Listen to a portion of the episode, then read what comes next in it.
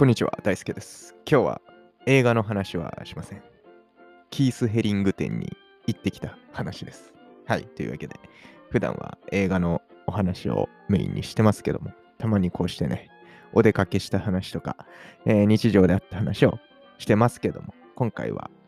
美術展ですね。えー東京の六本木ヒルズ森タワー52階にあります。森アーツセンターギャラリーで、えー2023年の12月9日から、えー2024年2月25日まで開催されているキース・ヘリング展という、はい、展示会に行ってきました。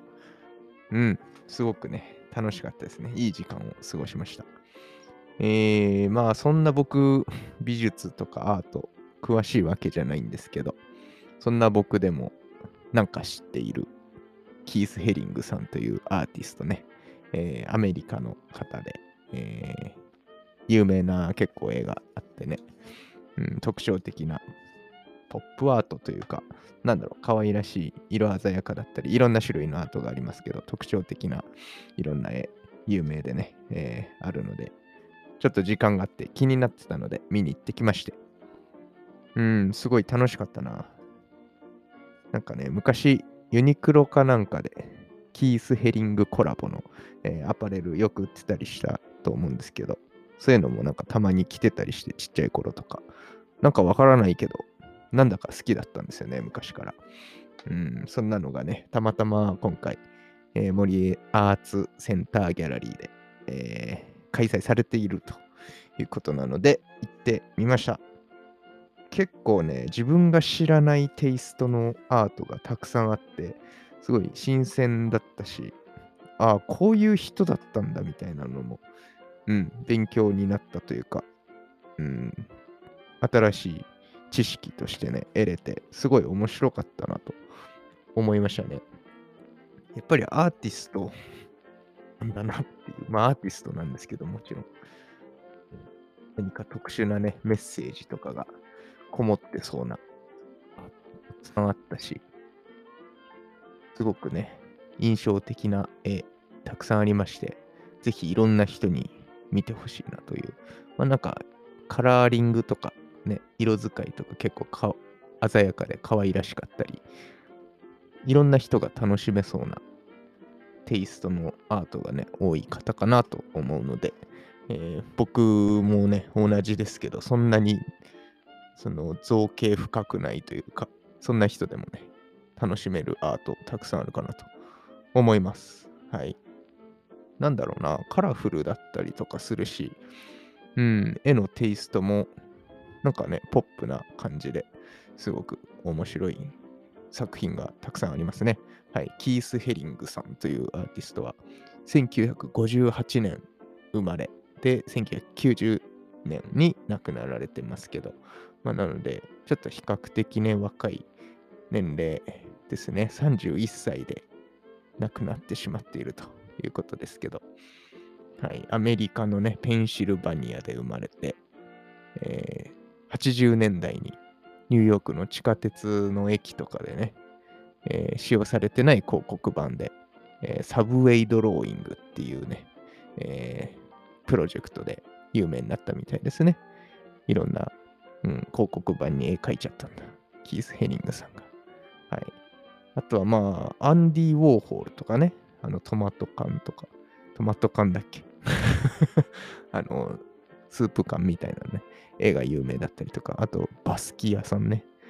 とかと一緒にカルチャーシーンを牽引してたという、結構、うんすごい人ですよね。若くして。ほんと31歳で亡くなっててるってことは、本当もっと若い時から脚光浴びてるってことなんで、うん、本当にすごい才能の人だったんだなっていうのを改めてね、感じますね。はい。あとはまあ HIV、エイズの予防啓発運動とか、えー児童福祉の活動とかね、えー積極的に、えーやってたみたいで、そういったことでも知られてるというところで、まあ自身もね、エイズの合併症で亡くなられてしまってますけど、なんでまあそういったね、えー関連のアートも多かったかなとは思いますね。晩年とかは多分そういう関連のアートなのかなっていうのが多いですね。うん。です。というのが、まあ、キース・ヘリングさんで、うん、なんか展示もすごいね、ただ飾られてるってよりは、なんかいろんな世界観に区切られてて、まあ、すごい1章、2章、3章みたいな感じで、そういうチャプターごとにいろんな作品が集められててっていう感じで、すごい面白かったなと思います。はい。そうね、多分年代ごとにまとまってたのかな、確かね。うん。ちょっとあんまり、えーぜひ行ってみて確認してみては欲しいですけど、はい。そうね、あの、社会情勢とかもね、えーなんだろう、風刺的ではないかな、わかんないですけど、そういうのも、えー映しながらアートにしていったという感じなのかなと思いますね。うん。結構なんかね、ピラミッドとかね、UFO とかね、そういうちょっとオカルトとか、なんかそういうのが好きな人も、なんか気になるというか、楽しめそうなアートがいっぱいで、やっぱこういうアーティストさんってそういうメッセージ性というか、何か感じたものとかね、すごいね、すごい見た人に委ねてるなっていうのも、特殊な絵も、アートもね、たくさんあって、どういう意味だったんだろうって、すごく考えるのが楽しいコーナーとかね、すごいいっぱいあって、うん、面白かったですね。うん、いろんな面白い絵が。ありました。今まで見たことなかったような、えーキース・ヘリングさんのもの、アートがね、たくさん展示されていて、とても楽しめましたね。結構ホームページでもかなり情報出てるので、えー迷う方はね、えーチェックしてから、えー展示会行くのもいいかなと思います。結構情報すでにあったりしますのでね。はい。かな。結構ね、日本に来て活動してた映像とかも見れたりとか、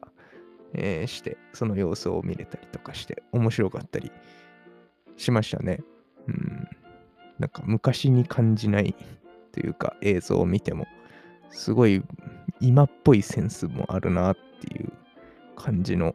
方ですね、キース・ヘリングさん。はい。チケット入場は2200円、大人ですね。一般大学生、専門学校生は2200円で入れますという感じです。六本木ヒルズね、いい場所ですから。えー52階なんで、まあちょっと景色、天気いい日とかはね、ちょっと、えーこの展示会を見終わって、出口出るとすごい外の風景見れるエリアがちょろっとだけあるかなと思うんで、そういったのも楽しめたりするかなと思います。で、あとは、ま、グッズコーナーね。オリジナルグッズが売ってて、すごいいろんなものが売ってました。トートバッグとか、帽子とか、ポーチとか、まあ、よくあるね。ポストカードとか、クリアファイル、マグカップ並びに、まあ、アパレルも多かったな。なんかすごい、うん、まあ、その展示されてるアートに関連したものがいっぱい置いてありましたけど、すごい可愛らしかったりとか、普通に普段使いできそうなものもいっぱいあって、えーすごい素敵なね、グッズがいっぱいあって楽しかったですね。はい。かななので、気になる方、ぜひ行ってみてほしいなという感じですね。映画の話じゃないですけど、今日珍しく、こういうたまにはアートに触れるっていうのもいいかなと思って、えー、ちらっと見に行ってきました。結構ファンも多いというか、うん、名前は聞いたことあるとか、絵の感じを見たら、ああ、知ってるってなる方は多い、えー作作者、アーティストなんじゃないかなと思うのでね、結構楽しめそうな感じはします。かなりポップなテイストなので、ぜひ気になる方は行ってみてほしいです。僕も全然詳しいタイプでもないですし、名前だけ知ってるとか、ちょっとだけ絵見たことあるみたいな、えー感じで行きましたけど、すごい、うん、楽しめましたね。いろんな説明とか、えーメッセージとかもね、書かれてたりとか、えーしてて、うん、こういうことを伝えたかったのかなとか考えながら、ふらーっと見て回ってましたけど、すごいいい時間でしたね。はい。ぜひ、僕平日に行ってみましたけど、結構人もいて、やっぱり有名というか人気なんだなっていう、注目度高いんだなっていうのも感じましたので、ぜひ気になる方はキース・ヘリング店行ってみてきてください。はい、普段は映画のね、感想を話すことが多いですけど、うん、今後もまた映画の感想何か見たらね、シェアしたいなと思いますので、ぜひフォローとかしてない方、してもらえるととても嬉しいです。はい、今日は、えーそんなところですかね。キース・ヘリング店に行ってきましたというお話のシェアでした。また、じゃあ次回の放送お楽しみに。バイバイ。